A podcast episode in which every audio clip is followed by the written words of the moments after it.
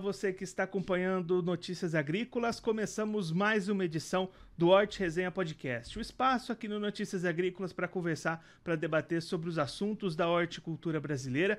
E dessa vez o nosso tema vai ser a produção de hortaliças em piscinas. Você conhece essa técnica? Vem com a gente que a gente vai te explicar como é que isso funciona.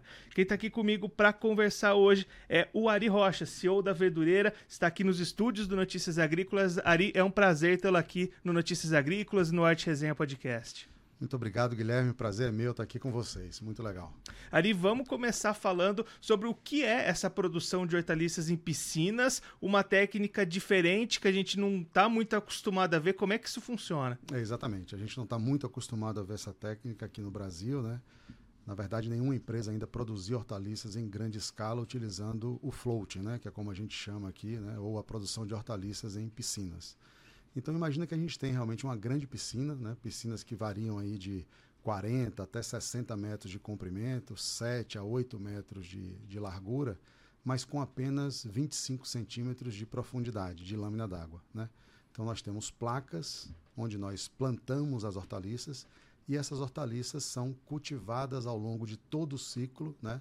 desde o momento da muda que é plantada ali até a colheita, elas ficam flutuando nessa grande piscina de solução nutritiva, né? que é uma solução que alimenta as plantas ali através da, das raízes. E a gente tem até algumas imagens aqui, né, Ari, para a gente entender um pouquinho melhor o funcionamento. Eu vou pedir para o Matheus colocar as imagens aqui na tela para a gente, aí você explica um pouquinho melhor como é que funciona. Tá bom, então, Matheus, se puder parar um pouco aí, é, dar uma pausa, pronto. Esse é o primeiro momento, como eu falei, né, o momento do plantio. Então você vê que essas placas que vão aparecer com um pouco mais de detalhe logo mais, são placas que nós tivemos que desenvolver localmente aqui. Né? Essa, aliás, foi uma das dificuldades da gente trazer o float em grande escala para o Brasil. Né? A gente não tem fornecedores de equipamentos dessa técnica. Então, tudo que a gente vai ver aqui, a gente precisou desenvolver. Então, essa é uma placa desenvolvida por nós então a muda ela sai da bandeja de mudas e vai direto para essa placa, né, facilitando aí o operacional, que eu acho que é uma das coisas que a gente vai discutir aqui daqui a pouco também, que é porque o float, uma das vantagens, justamente isso pela facilidade desse, desse operacional. Então esse momento que a gente está vendo aqui na tela agora é o momento do plantio, né? Então essa, ela está no início da piscina, colocando a muda e essa muda vai permanecer navegando por essa piscina se aqui é um, um alface, pelo visto, uma alface lisa, pelos próximos 30 dias até ela chegar na outra extremidade, quando ela vai estar pronta para colher. Acho que nas próximas imagens aqui a gente vai conseguir ver um pouco mais. Então vamos continuar vendo o vídeo.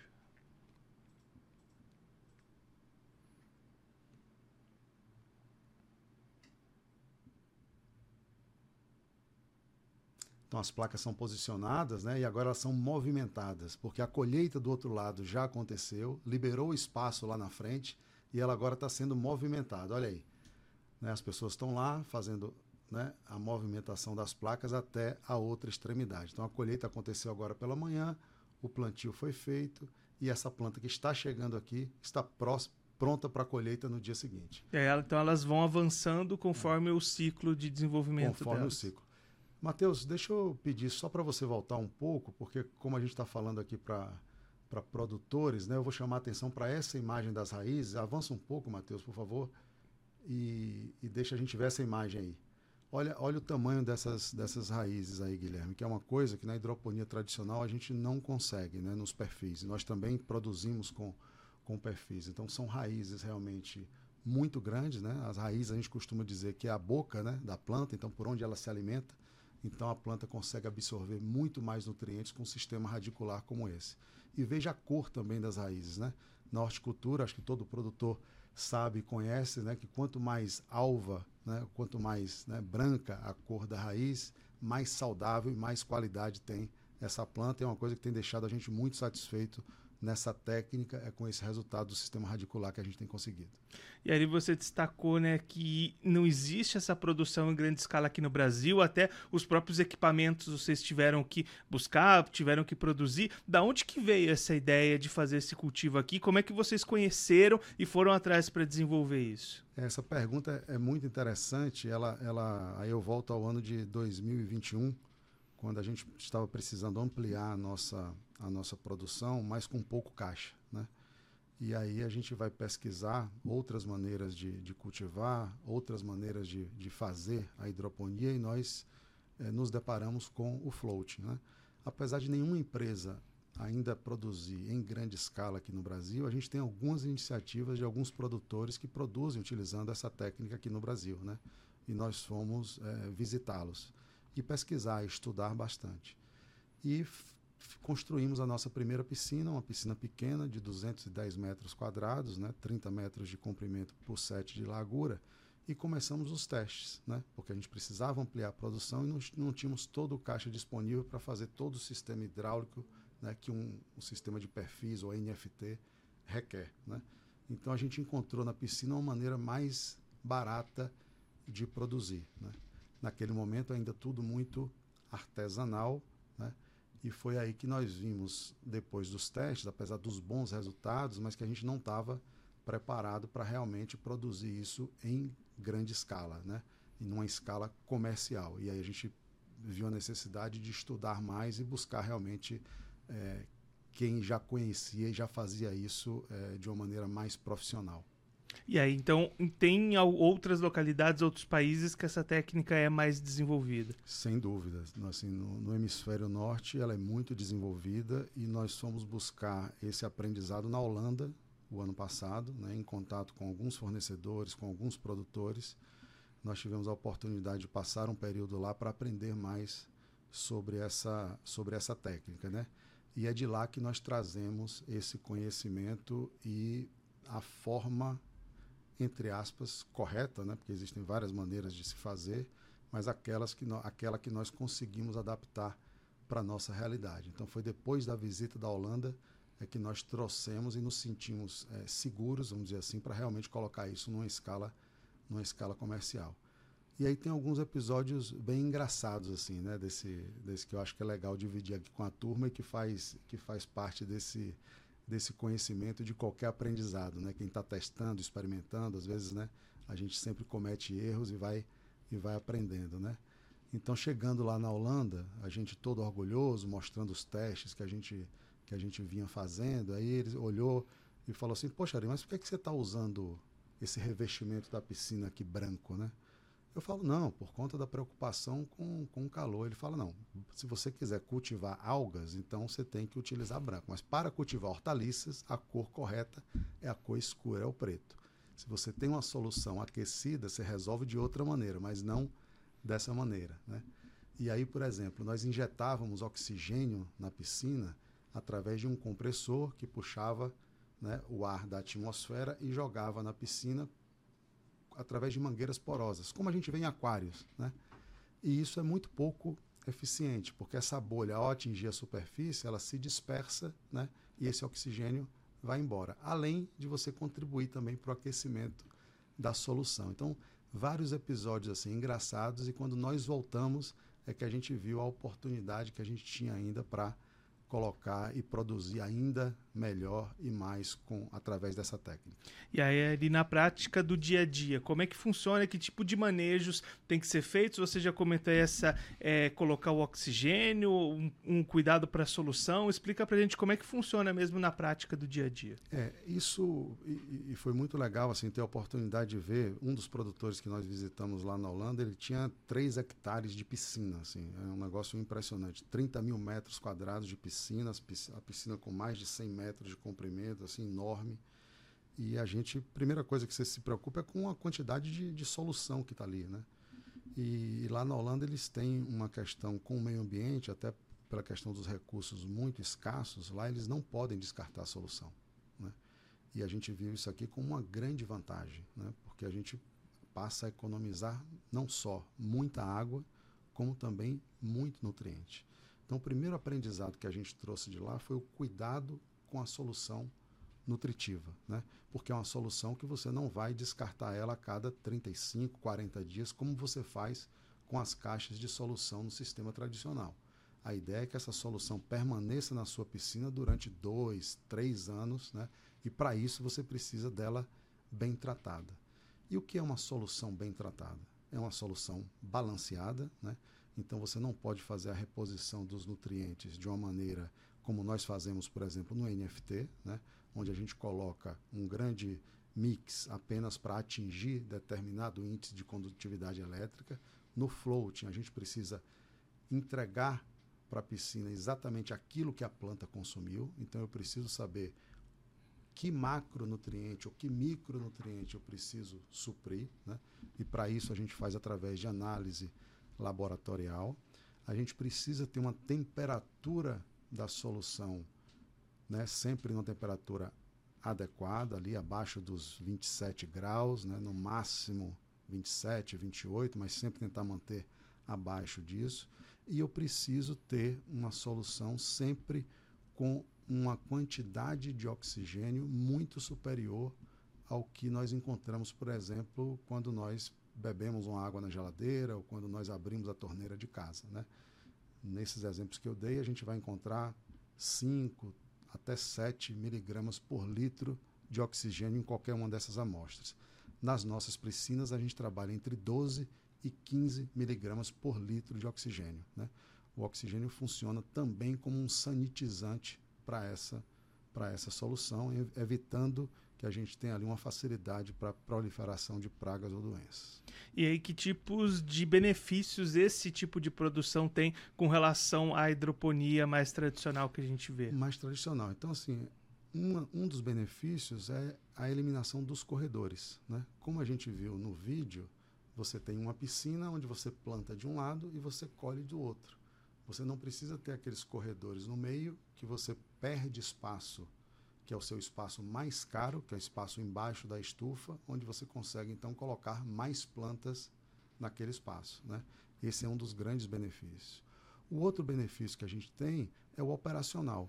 A gente consegue operar com menos pessoas uma mesma área de produção. Então, se eu opero com cinco pessoas uma área de uma hidroponia tradicional, provavelmente eu vou operar com quatro pessoas uma área do floating. Né? E nós temos colhido alguns resultados muito interessantes em relação ao ciclo de produção. Nós temos conseguido atingir é, o tamanho ideal das plantas num menor prazo. Né? Então, esse também é outra grande vantagem que a gente tem visto é, no floating. E aí você tinha comentado agora há pouco a questão de, do investimento realizado tendo todos esses benefícios, ainda é um investimento menor do que o tradicional que é feito?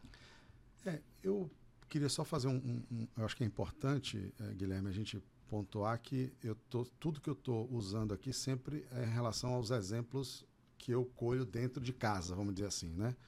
Então, dependendo de como você monte o seu sistema tradicional né, de, de NFT, você pode ter custos mais altos ou mais baixos. Né? Então, uhum. comparando com o sistema que eu tenho, que é um sistema de perfil móvel, que é uma caixa, né, uma casa de máquinas é, separada, é, que tem toda a questão da preocupação com ergonomia, com carrinhos para levar os perfis, escolher os perfis. Então, comparando esse sistema de perfis móveis que eu tenho lá nesse padrão com a piscina também já no novo padrão, depois das implementações do que a gente trouxe da Holanda, eu posso te dizer que ainda assim as piscinas ficam algo em torno de 20% mais barato do que o investimento se a gente fosse construir a mesma área é, utilizando os perfis. E aí vocês estão fazendo essa substituição por essa técnica da piscina. Como é que está essa troca gradativa por vocês? Essa é, é uma excelente pergunta, assim, porque a gente acredita que os sistemas eles vão conviver, né? E para a gente que é uma empresa que tem como principal produto as hortaliças, é muito legal a gente dominar e ter opções de produção. Né? Então a gente imagina que a gente vai continuar com os perfis, vamos continuar produzindo no sistema tradicional, mas evoluindo também para as piscinas. Né? Eu tenho que registrar aqui também que toda essa nossa experiência com o floating ela é muito recente. Né? Eu comentei aqui que a gente começou com isso a partir de 2021 e em grande escala a partir de maio desse ano. Né?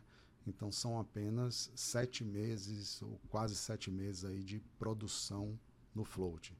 Então eu costumo dizer que a gente ainda não passou por um ciclo completo das estações, por exemplo. Né? Esse vai ser o nosso primeiro o nosso primeiro verão onde a gente vai testar o cultivo de hortaliças em piscinas durante o verão, né? que todo produtor sabe que realmente é um período mais complicado de você produzir. Até então, tudo está indo muito bem, né? mas é muito recente. Então, o que a gente está construindo, na verdade, são opções.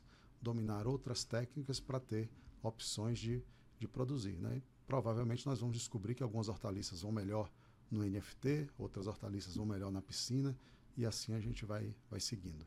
E como é que é hoje a produção de vocês em termos de volume e até fazendo essa distribuição do que já está vindo dessa Legal. técnica do float? Então, o que é que está é tá vindo por aí? Hoje nós temos é, oito piscinas já em operação, né?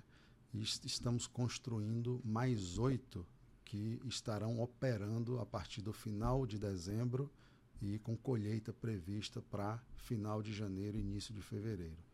Então, nessa outra fazenda que nós estamos acabando agora de reformar, então no finalmente da verdureira, nós vamos ter algo próximo de 65% da nossa produção vindo do floating de piscinas e 35% vindo do, da forma tradicional do NFT. E aí você comentou nessa adoção recente dessa técnica. Antes, vamos agora falar um pouquinho da história de vocês, como é que começou até a gente chegar nessa adoção do float. Foi um caminho longo que vocês percorreram aí também, né? É verdade, assim, até porque a história nossa da Verdureira, né, de todos os sócios, de quem está conosco nessa jornada desde 2018, não é uma história que, que tem uma experiência no agronegócio. Né? É, em 2018, quando nós adquirimos a Verdureira, ela era uma, um comércio e distribuição apenas. Né? Então, ela não produzia as suas hortaliças. Ela comprava as hortaliças de outros produtores ou até mesmo do CEAGESP, fazia o processamento das, das saladas, né? higienizava, embalava e vendia para o varejo.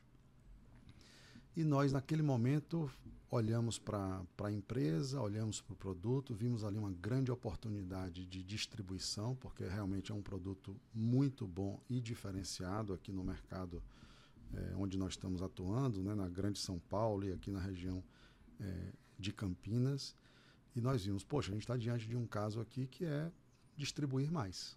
Né? Vamos contactar, ver a nossa experiência é, comercial, do dia a dia com o varejo, vamos colocar esse produto em mais pontos de venda e vamos né, é, é, fazer essa, essa, esse, esse crescimento aí da, da empresa. E no nosso, isso era abril de 2018. E no nosso primeiro verão, no verão de 18 para 19, justamente nesse período que a gente está agora, de outubro, novembro, né, é, a gente viu que não era tão simples assim, justamente porque o ciclo da hortaliça ele é muito frágil. Né? Então, o que, é que acontece nesse período? Nesse período, principalmente na troca de estação, de primavera para o verão. Né? Aqui, eu vou usar o exemplo que a gente está aqui próximo de, de São Paulo. Né? Então, se a gente lembrar, a gente teve aí, agora em outubro, as temperaturas mais altas já registradas no período de outubro, nos últimos talvez 40 ou 50 anos. Né? Depois de duas semanas de temperaturas altas, a temperatura aqui voltou para casa dos 15, 16 graus. A gente teve isso. Fora chuvas no meio desse caminho. Então, imagina para quem cultiva hortaliças de maneira desprotegida, que na verdade é o maior volume das nossas hortaliças vem do solo, né? E continuará assim por muito e muito tempo, né? Esse produto ele perde qualidade. Muitas vezes produtores perdem inclusive a safra, não tem como colher aquele produto. Então o que acontece quando você tem uma demanda maior do que a oferta? Você vai ter preços muito maiores. E a gente sofreu com isso lá atrás. Às vezes o preço de uma caixa de rúcula duplicou ou triplicou. Um, uma caixa de americana duplicou de preço. E o pior é que você paga mais barato, mais caro nessa época e você produz menos, porque a qualidade do produto é inferior. Então, naquele momento, como empresa, nós vimos nossos custos praticamente quadruplicarem. Né? E é, era inviável, né? era até meio é, uma crueldade, eu brinco, né? porque no momento em que a gente estava se preparando, poxa, verão, todo mundo agora vai, o consumo de salada vai aumentar e tal, poxa, é o momento que a empresa vai perder dinheiro. Né? Então, foi aí que eu fui estudar para ver, principalmente como outras empresas que já atuavam nesse segmento fora do Brasil faziam e foi aí que eu vi que grande parte delas, ou a maioria delas, era dona de 100% ou de grande parte da cadeia inteira. Né? Ela produzia suas hortaliças, fazia toda a parte do processamento, higienização e comercializava para o varejo. Né? E nessa busca nossa, né, como ninguém era do agro ainda, nos estudos que a gente fez, eu, eu vim conhecer o que era hidroponia em 2019, né, nas minhas pesquisas.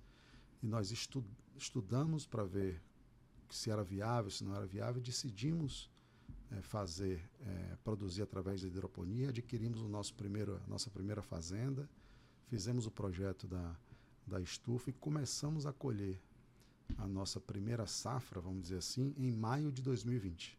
Né? E já a partir daquele momento, daquela primeira colheita, a gente viu que realmente o caminho era esse. O caminho era produzir as próprias hortaliças e buscar 100% dessa ter 100% de produção própria para tornar a empresa, vamos dizer assim, viável, né? Porque com a produção própria, eu diria que a gente tem três grandes fatores que a gente que a gente consegue é, é, agregar para essa questão. A primeira delas é qualidade. Né? Você está produzindo ali a sua própria matéria-prima que você sabe como você vai utilizar. A segunda delas é quantidade. Né? Você não tem disrupção na cadeia, você mesmo está produzindo aquilo com hidroponia, de maneira protegida, então você consegue produzir o ano inteiro. Né? E a terceira delas, e muito importante também para qualquer empresa, o custo. Né? Você consegue ter um custo estável, que não vai variar de acordo com a questão de oferta e demanda é, do mercado. Né? Então, por isso, né? então, nossa história começa assim, né? numa crise que a gente viu ali, e como todo mundo fala, pa parece clichê, mas é verdade. Né? A gente viu ali uma, uma forma de, de uma oportunidade da gente tornar a empresa viável e rentável. E hoje vocês têm 100% da sua produção por vocês, ainda adquirem de terceiros? Como que está esse cenário? Hoje a gente ainda adquire de terceiros. É, isso é, essa pergunta é muito legal porque a gente tem visto que é um mercado que está em amplo crescimento, né? Esse, o, a busca por consumo de saladas higienizadas, né? É, a questão da conveniência está sendo muito valorizada pelo consumidor, então é um mercado que vem crescendo a cada ano. Né? E o que a gente vem percebendo, isso aqui não é nenhum dado né, baseado em nenhuma fonte, mas é percepção nossa, é que a produção de hortaliças vem diminuindo. A gente acredita que tem o número de produtores de hortaliças vem reduzindo. Então, a cada ano, apesar da gente ampliar a nossa produção, a gente ainda não conseguiu ter um ano onde a gente fosse capaz de produzir 100% das hortaliças que a gente precisa. Então a gente sempre compra também de produtores parceiros. Para o ano que vem, com a ampliação da nossa produção, né, tudo isso que a gente conversou agora há pouco com as piscinas, a gente está se preparando já para ter matéria-prima suficiente para ter um ano de 2024 40% maior do que o ano de 2023 e se o crescimento for de 40%, a gente consegue ter 100% da matéria-prima produzida por, por nós. E aí, Ari, eu imagino que essa transição de sair desse mercado de distribuição, começar a produzir, você destacou ninguém ali do grupo era do agro, demandou tempo, demandou estudo, pesquisa. Foi difícil começar essa produção própria? Foi difícil, demandou tudo isso, mas demandou também muito apoio. A gente contou com muita gente qualificada aqui, né? Aqui, então assim, a primeira coisa que a gente foi buscar foi o conhecimento, né? Seja dos nossos parceiros que nos ajudaram com a montagem dos equipamentos, né? Sejam de consultores que já tinham grande experiência com é, o cultivo hidropônico para nos apoiar e nos ajudar no nosso processo além da contratação de mão de obra especializada, né, que foi uma das primeiras coisas que nós fizemos, ainda na montagem da nossa primeira fazenda, a gente ainda estava fazendo a terraplanagem para a colocação das estufas, nós já tínhamos contratado o nosso engenheiro agrônomo que iria ser responsável pela, pela produção. Né? Então, assim, a gente foi buscar o conhecimento justamente por isso, para a gente ter consciência de que a gente não tem um conhecimento tão especializado e necessário como esse. E aí, para a gente encerrar, você já destacou essas expectativas de aumentar a produção das piscinas, tornar essa produção de vocês 100% próprias. Como é que. Fala um pouquinho mais desses planos para o futuro, desse planejamento de continuar crescendo da empresa de vocês. É, a, a gente vem nesses cinco anos que, que nós estamos à frente da empresa crescendo a taxas é, bem interessantes. Né? Então, algo em torno de 35% a 40% ao ano. E a gente vê que esse crescimento ele não vai, ele não vai parar por aí, ele vai continuar, né? Por aquilo que a gente comentou aqui, por uma demanda dos consumidores, por esse tipo de produto de alta qualidade, de conveniência, produto pronto para o consumo. Então a gente está sempre se preparando para ampliar essa essa produção. Agora com o float, né? E a gente tendo certeza depois desse ciclo completo que essa é uma forma, né? realmente é, é, benéfica em termos de, de em termos de, de, de, negócio mesmo, né? de tudo aquilo que a gente conversou aqui, de produzir mais com menos, eu poxa, economizo muita água, eu economizo mão de obra, eu economizo é, é, insumos, né? os nutrientes, o adubo que a gente coloca ali, afinal de contas a solução fica dois, três anos. A nossa ideia é tornar esse cultivo uma opção para o produtor brasileiro um, um, um, dos pontos que nós temos dentro da verdureira que é muito forte é a história da redução do desperdício. Né? E na nossa cadeia de verduras, é, infelizmente, a gente ainda desperdiça mais de 50% do que a gente produz. Então, entre o produtor, e, isso não é um dado da verdureira, é um dado do mercado geral aqui no Brasil, do consumo de verduras. Entre o produtor produzir a verdura e o consumidor na sua casa, nessa cadeia que está aí, mais de 50% desse produto ele é perdido. Então nós temos dentro da verdureira um dos nossos grandes pilares é a questão da redução do desperdício. E a gente sabe que a gente não vai conseguir fazer isso sozinho. Né?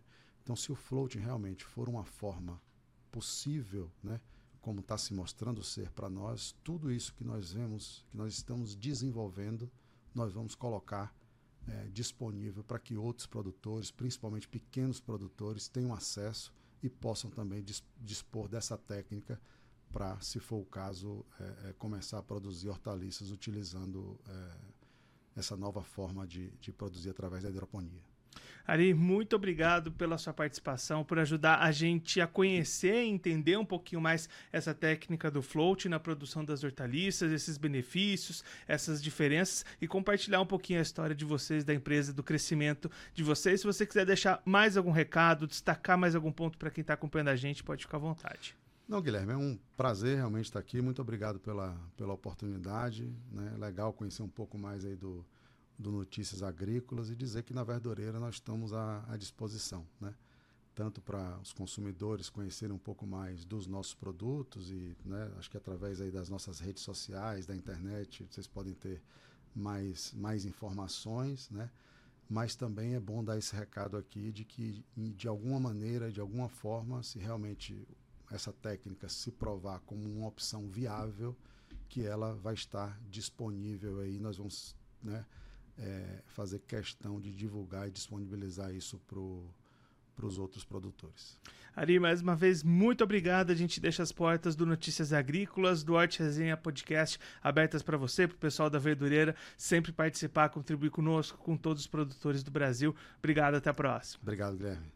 Esse, o Ari Rocha, CEO da Verdureira, conversou com a gente para contar um pouquinho da técnica do floating na produção de hortaliças, as diferenças, os benefícios e um pouquinho da história de crescimento da empresa neste setor, neste ramo. Então você acompanhou com a gente esse episódio, mas semana que vem tem episódio novo. Horte Resenha Podcast, toda quinta-feira, 3 horas da tarde, no site do Notícias Agrícolas. A gente te espera. Vem pra resenha.